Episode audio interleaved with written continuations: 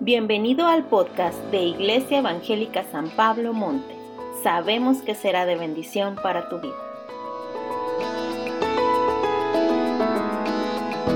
Es importante tener en cuenta toda la programación que de alguna forma llegamos a decidir el grupo pastoral de la secuencia de temas que se tienen que tratar y el tema del año y el tema para eso, el tema para el otro. Y, realmente es, no es algo que sucede accidentalmente, sino es algo que tomamos muy en cuenta la, la dirección que el Señor nos esté dando y de acuerdo a lo que Él nos dice es lo que finalmente llegamos a decidir. Y por eso este año hemos dedicado el hecho de que es el año del Evangelio. ¿Cuántos de ustedes saben qué quiere decir Evangelio? Buenas nuevas, o sea, cuando me llega una noticia agradable, buena y necesaria para mi bienestar, son nuevas buenas, no malas. No, quiero malas noticias. Entonces lo que se nos ha encargado a comunicar son las buenas noticias, las buenas nuevas que el Señor nos dio, que tenemos en la palabra de Dios y que podemos consultar en ella todo lo que sea necesario para poder entonces estar viviendo en esa circunstancia buena. Amén.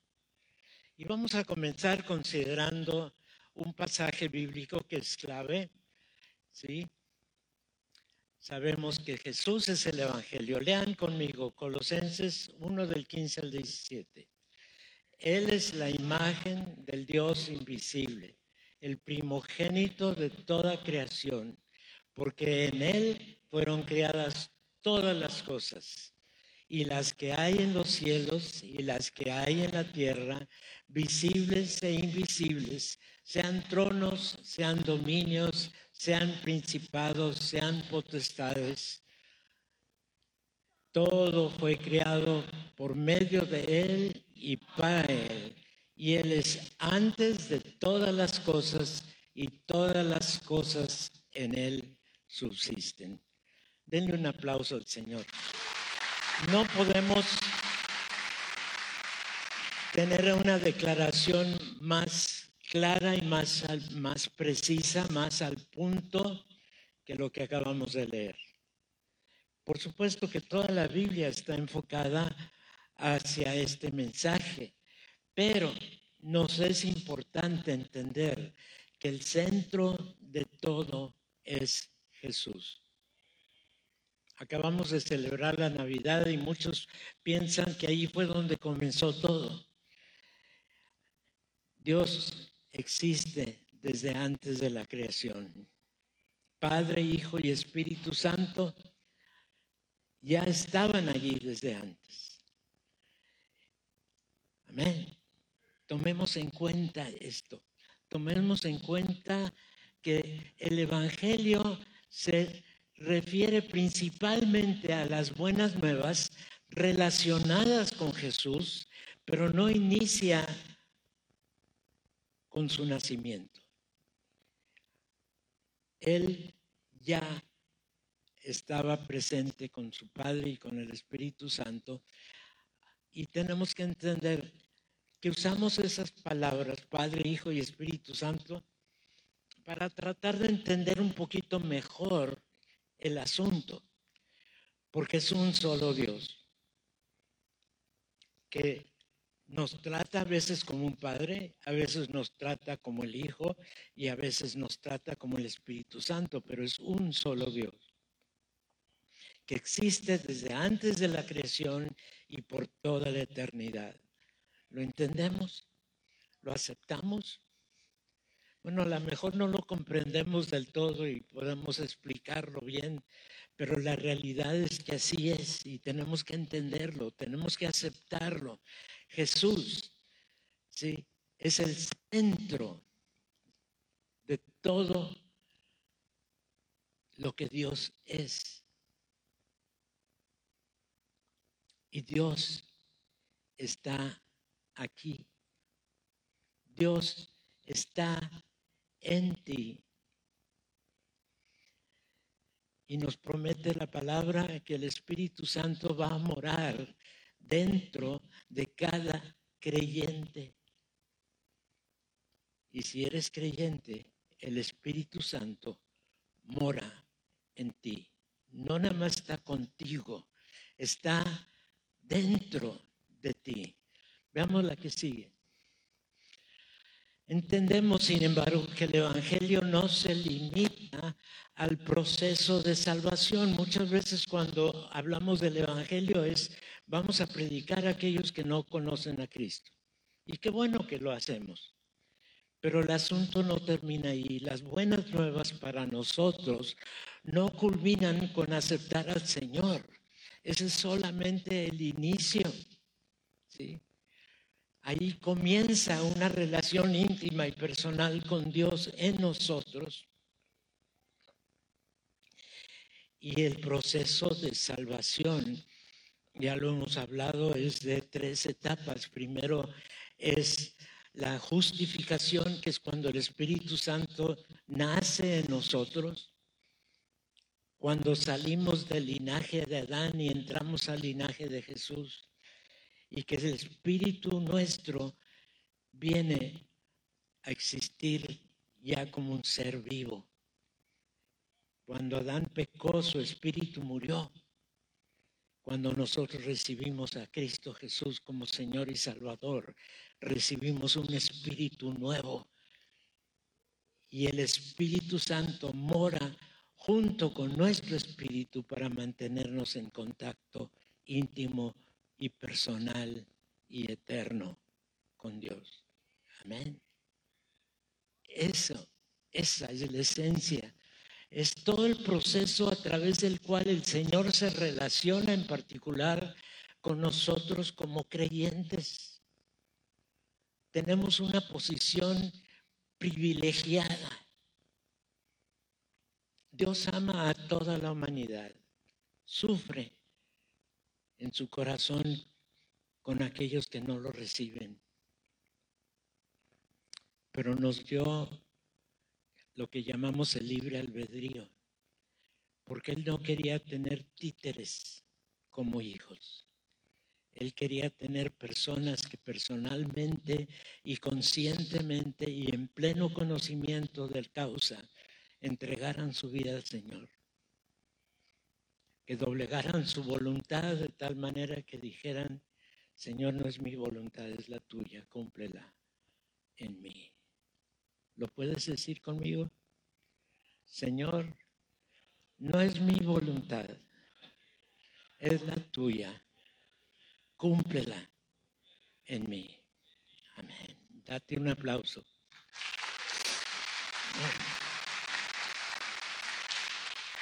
Entonces vemos que las buenas nuevas, el Evangelio, estaba planeado desde antes de la creación y lo podemos comenzar a leer allí desde el libro de Génesis. Si se acuerdan cuando Adán peca y se trastorna toda la, creación, no nada más él, sino toda la creación se trastorna. El enemigo había venido a, seducirlos, a confundirlos, a engañarlos, y Adán ah, le hace caso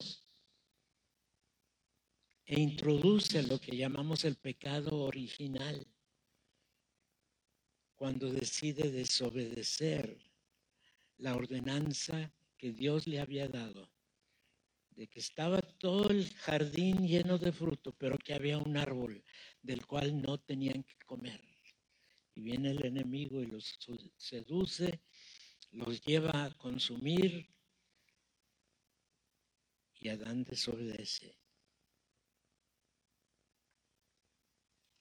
Y es lo que conocemos como pecado original, que es lo que separa a la humanidad de una comunión íntima con Dios, que es el deseo de Dios.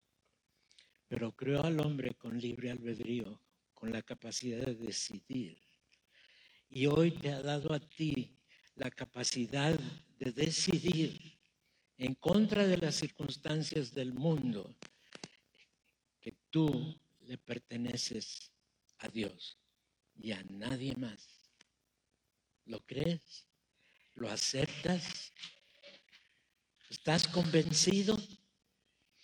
Y fíjense, Dios le dice a la serpiente, por cuanto esto hiciste, maldita serás entre todas las bestias. Y pondré enemistad entre ti y la mujer y entre tu simiente y la simiente suya. Esta te herirá en la cabeza y tú le herirás en el calcañar. ¿Qué quiere decir esto? El calcañar es ahí en el, en el pie. La serpiente le pudo herir a la simiente de la mujer, y aquí estamos hablando de Jesús. Todo lo que provocó el enemigo lo llevó hasta la cruz, hasta el derramamiento de su sangre, hasta entregar su vida. Pero no se quedó así resucitó al tercer día, vivió entre sus discípulos por un tiempo y luego ascendió al cielo, donde hoy está intercediendo por ti y por mí. Amén. Y el enemigo le dio en la cabeza, frustró sus planes, sigue batallando en contra de la humanidad pero la salvación ya es un hecho para todo aquel que en él cree. Y tenemos que entender que esas son las buenas nuevas para nosotros. El cumplimiento inicia con el nacimiento de Jesús. Ya lo celebrábamos. Y luego dura un tiempo en que madura el niño. Tenía que nacer como ser humano porque era necesario que él en su cuerpo circulara sangre, de manera que fuera una sangre pura y eficaz, para que a la hora de llegar al Calvario, a entregar su vida y derramar su sangre, ésta pudiera ser eficiente para el perdón del pecado de toda la humanidad, comenzando con el de Adán en Él tenemos el perdón gracias a la eficacia de su sangre. Luego más adelante vemos su vida en desarrollo aquí, respondiendo Simón Pedro dijo, tú eres el Cristo, el Hijo del Dios viviente. Y tenemos que entender que esa debe ser nuestra convicción él es el Cristo, el Hijo del Dios viviente, mi Señor, mi Salvador, mi Redentor, que gobierna mi vida de ahora y para toda la eternidad. Amén. Y aquí llega el momento, ahí está en el Getsemaní el Señor orando, llega el momento en donde tiene que acabar de cumplir por lo cual había nacido y no se resiste. Todo el sufrimiento, todo lo que padeció, lo hizo por amor a ti, por amor a mí, para que nosotros pudiésemos tener la oportunidad de creer en Él y ser salvos para toda la eternidad. El clímax es en la crucifixión el derramamiento de su sangre. Y por eso él pudo decir, consumado es, ya terminé lo que vine a hacer. Y luego es la resurrección y la ascensión, y como digo, hoy está en la diestra del Padre intercediendo por ti y por mí. Amén. Dale un aplauso de gratitud.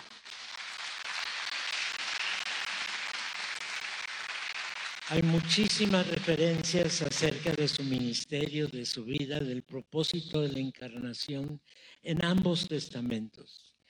Y a su tiempo se cumplieron todas las profecías, comenzando con esa que veíamos en Génesis y todo lo que el Antiguo Testamento predecía de su llegada, de su nacimiento, aún de su muerte y de su resurrección.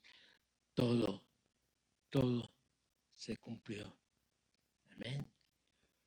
Y por eso te es importante conocer la palabra de Dios.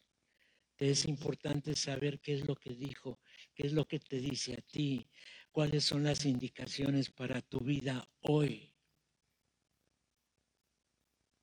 Amén. Para nosotros nos es necesario conocer todo lo que la Biblia nos dice de Él. Y ahí en Juan 5:39 leamos juntos.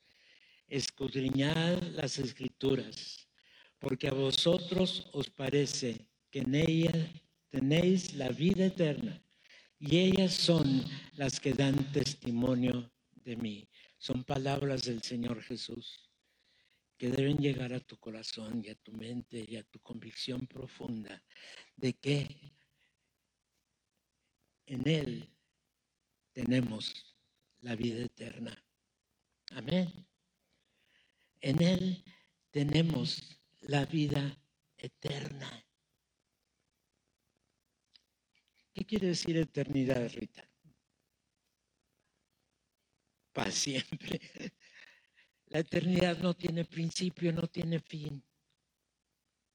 Tú y yo, como creyentes, ya pertenecemos a la eternidad. Tenemos la absoluta seguridad que vamos a vivir en su presencia toda la eternidad. Porque no depende de lo que nosotros hagamos, depende de lo que Él ya consumó en la cruz por nosotros y para nosotros y en nosotros. Amén. Qué extraordinario amor de Dios que dio a su Hijo. Pero no quedó colgado en la cruz. Ahí en Hechos nos dice más, Dios le levantó de los muestros y él se apareció durante muchos días a los que habían subido juntamente con él de Galilea a Jerusalén, los cuales ahora son sus testigos ante el pueblo. Y nosotros también nos anunciamos el Evangelio de aquella promesa hecha a nuestros padres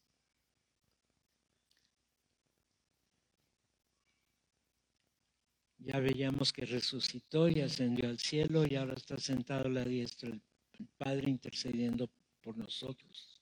Sabed pues esto, varones hermanos, que por medio de Él se os anuncia el perdón de pecados y, que de todo aquello que, por la ley de Moisés no pudiste ser justificados, en Él es justificado todo aquel que cree. Esta es la esencia del Evangelio. Cree y será salvo. Amén. Síguele. Ahora sabemos que la ley no justifica. La ley solamente nos dice esto sí y esto no. La ley nos dice esto te conviene y esto no te conviene esto te es necesario, esto no te es necesario. Pero la ley no te justifica. La ley no te salva. Lo que te ha salvado es la sangre del Señor Jesús derramada en el Calvario, consumando así su propósito de venir para que tú y yo pudiéramos hoy gozar de una relación íntima y personal con Él. Amén. ¿Lo entendemos todo? No. ¿Lo recibimos? Amén. Sí, lo recibimos. La que sigue. Y ahí en Romanos 3:24 dice, siendo justificados, ¿cuánto cuesta? ¿Cuánto cuesta? Nada. Siendo justificados gratuitamente por su gracia mediante la redención que es en Cristo Jesús. ¿Por qué? Porque Dios es amor. Dios te ama a ti. Te amaba desde antes de la creación y te seguirá amando por toda la eternidad. Amén. Dale gracias. Reconócelo como tu Señor, como tu Salvador, como el único dueño de tu vida y disfruta esta relación con Él. Dios cumple su propósito, cumple su plan eterno, lo que trazó desde antes de la creación, y es Jesús el Evangelio. Y vamos a ver dos pasajes claves ahí en Romanos 1 del 1 al 6 y Juan 3 del, del 11 al 18. Y dice así, léelo conmigo.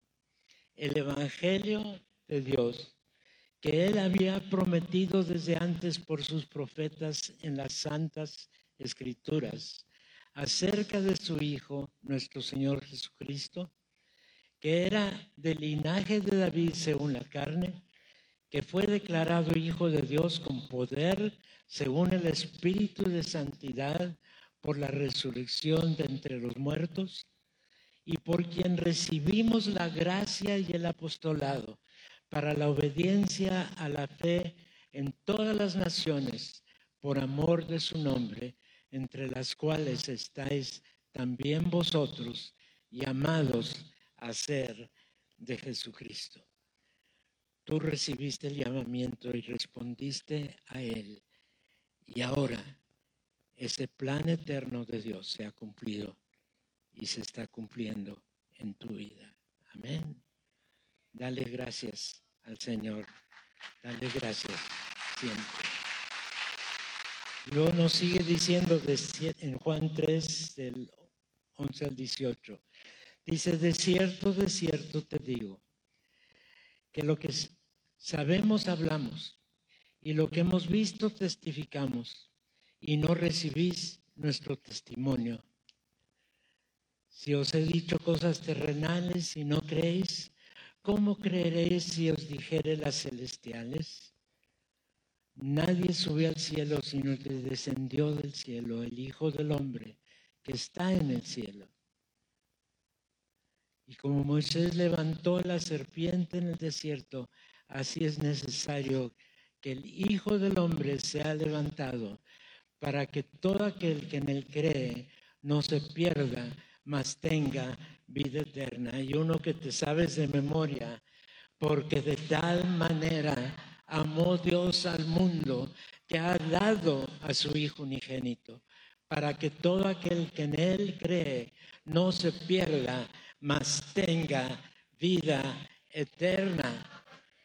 Y sigue diciendo, porque no envió Dios a su Hijo al mundo para condenar al mundo, sino para que el mundo sea salvo por él.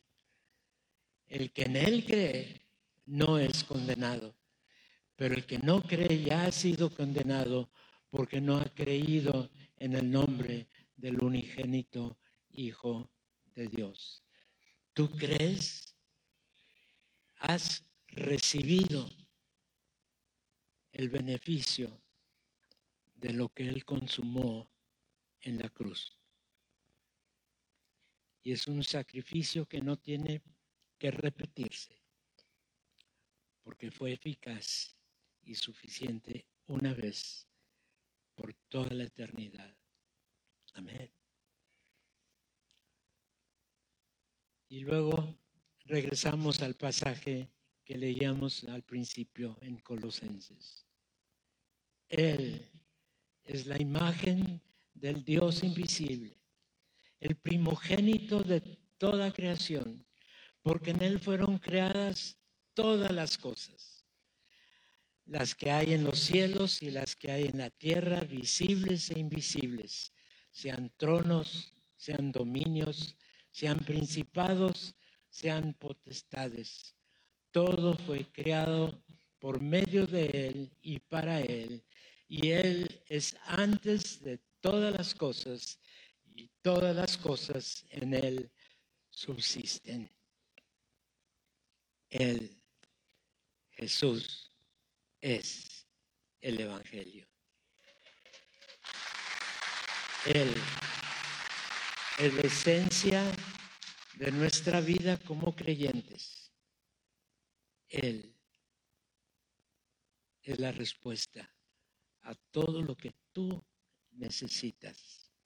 Nada más para llegar a ser salvo, sino para vivir y disfrutar la eternidad con Él. Amén. Señor, te damos gracias.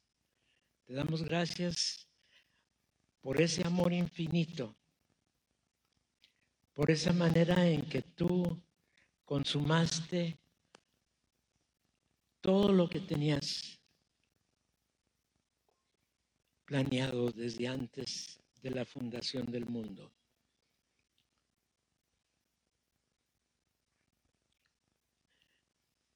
Vayan tomando los elementos para que ya los tengan allá a la mano.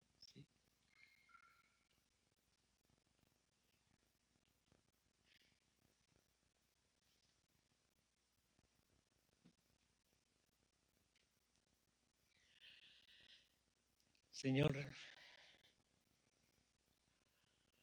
cuántas gracias te damos de que has establecido este memorial de lo que tú llevaste a cabo en la cruz.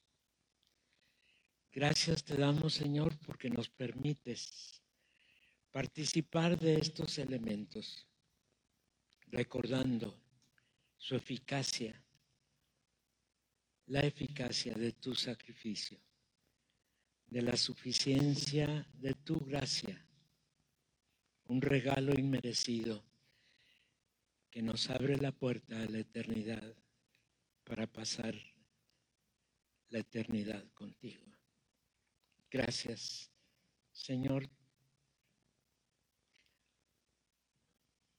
Y sabemos que esta galletita este juguito en sí no tienen más que la eficacia de recordarnos la eficacia y suficiente de tu sacrificio, el derramamiento de tu sangre. Gracias, Señor. Iglesia, que el Señor te bendiga y te guarde. Que el Señor haga resplandecer su rostro sobre ti y tenga de ti misericordia. Que el Señor alce sobre ti su rostro y ponga en ti paz. En el nombre de Jesús. Amén, amén y amén. Nos despedimos cantando juntos.